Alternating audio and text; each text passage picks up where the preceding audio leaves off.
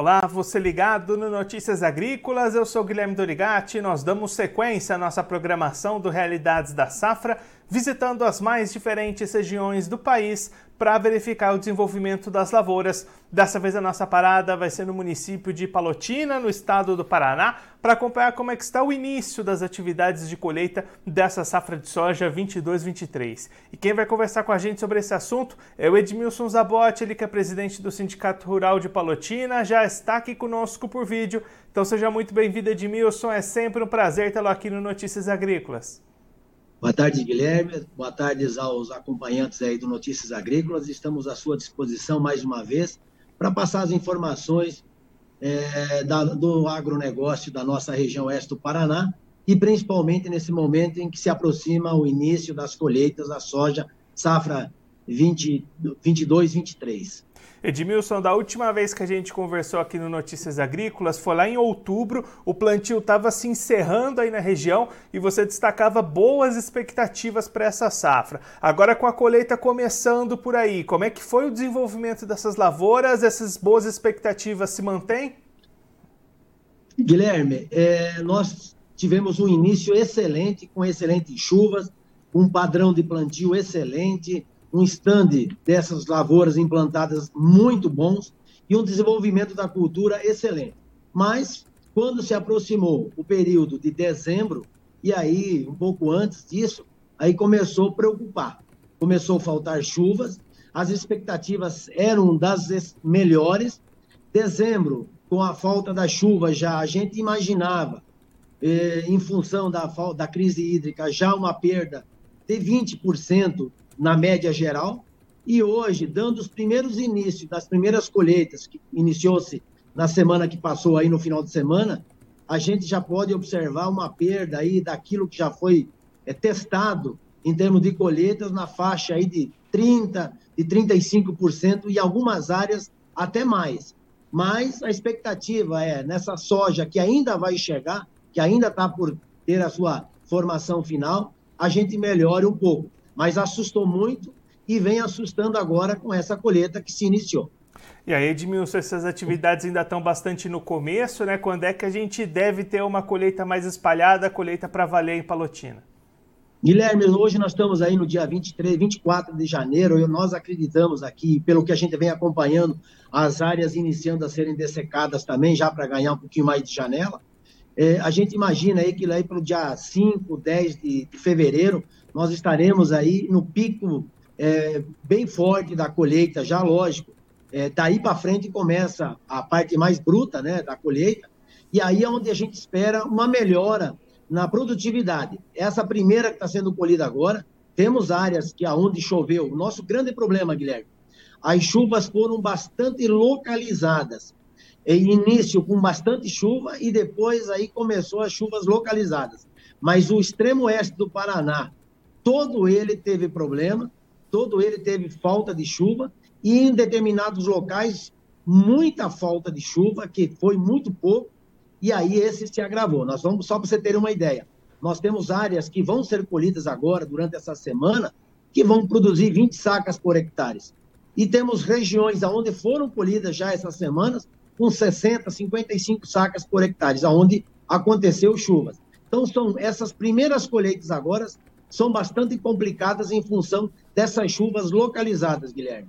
E aí, Edmilson, pensando no calendário da sequência de atividades, essa colheita começando agora, ganhando esse pico, como você comentou, entre 5 e 10 de fevereiro. Como é que fica a janela para o milho por aí?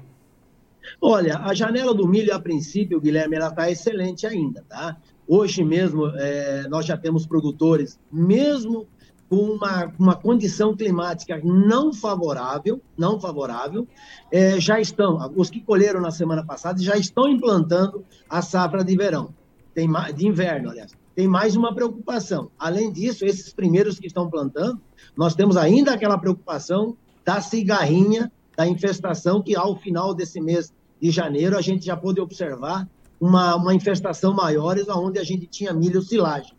É, mas a preocupação, lógico, agora é ainda essa crise hídrica que está afetando o nosso extremo oeste do Paraná aqui, mas que os produtores, acreditando, estão plantando. É, alguns já falaram que vão segurar, mas a janela ainda para fevereiro ainda é boa, ainda é tranquila.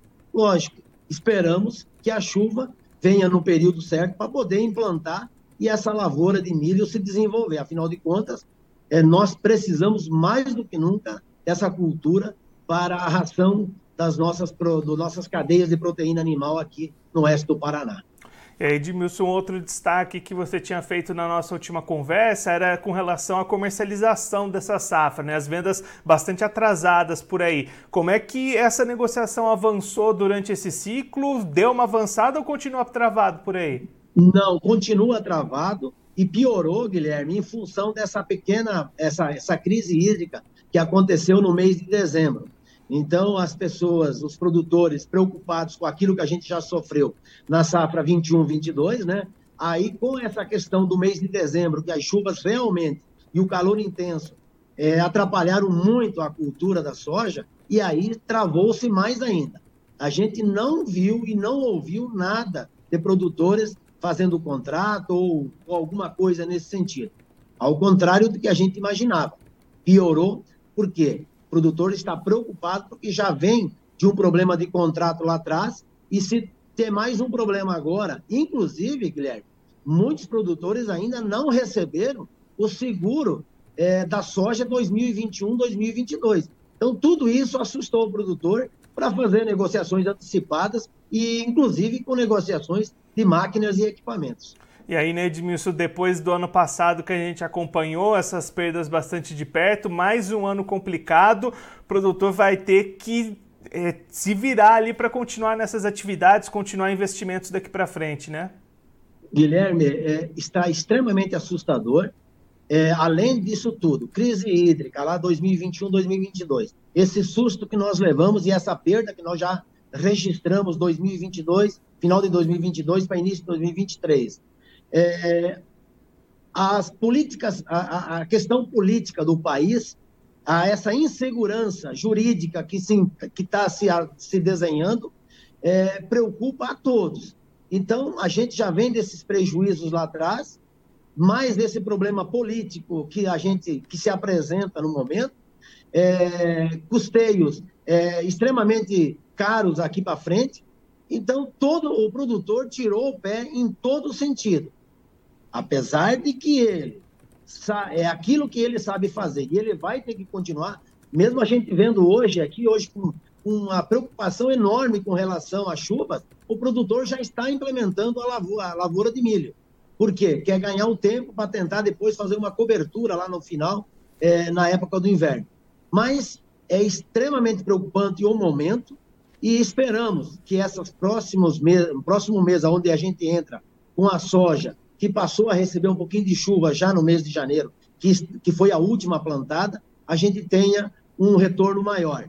E também o preço, né? O pessoal está preocupado com o preço, porque a gente tem visto aí muitas regiões do estado do, do Brasil com dificuldades de produzir, mas a Argentina também com dificuldade de produzir, e o preço se mantendo nessa casa que a gente vem vendo durante os meses aí por último. Então, o pessoal está muito preocupado, inclusive com os custos para a implementação da safra 2023-2024.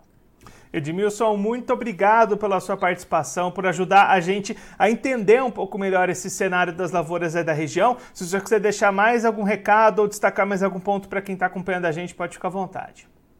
Guilherme, a gente agradece é, o canal Notícias Agrícolas, que sempre tem trazido para os produtores informações é, do agronegócio a nível de Brasil, e isso ajuda para o produtor se preparar e acompanhar como o mercado anda. E nós pedimos aí a Deus, que é o que nos, que nos resta ainda, para que ele nos proteja e nos conduza de uma melhor maneira possível, para que a gente possa continuar produzindo esse, esse alimento é, de todas as cadeias de produção para o Brasil e para o mundo. Um abraço a todos, Guilherme.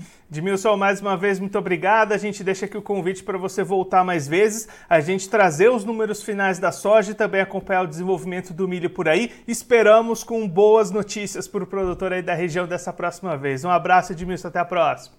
Um grande abraço.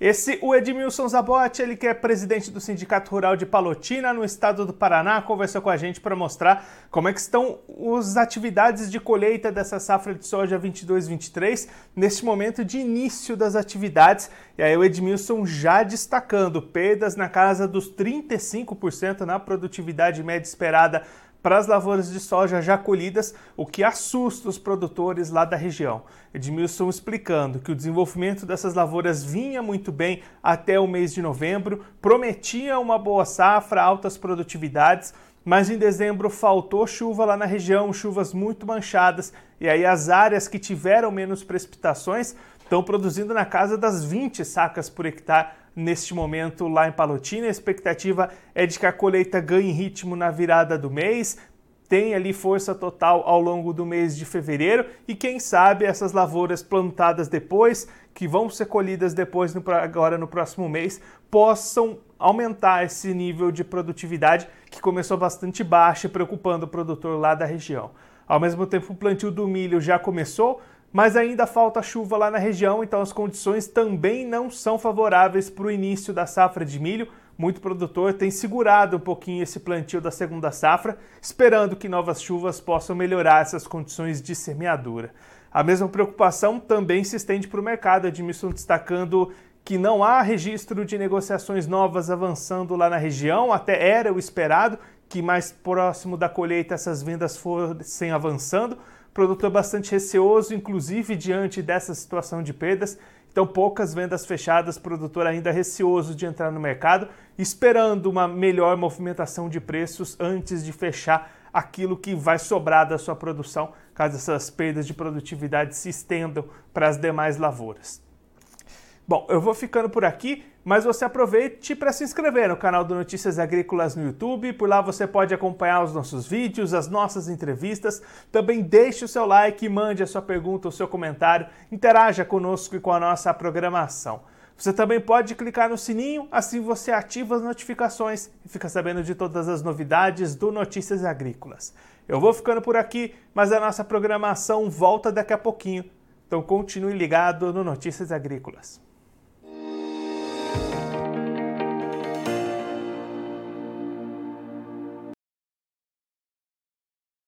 Participe das nossas mídias sociais no Facebook Notícias Agrícolas, no Instagram arroba Notícias Agrícolas e em nosso Twitter arroba Noteagri. E para assistir todos os vídeos, se inscreva no YouTube, na Twitch, no Notícias Agrícolas Oficial.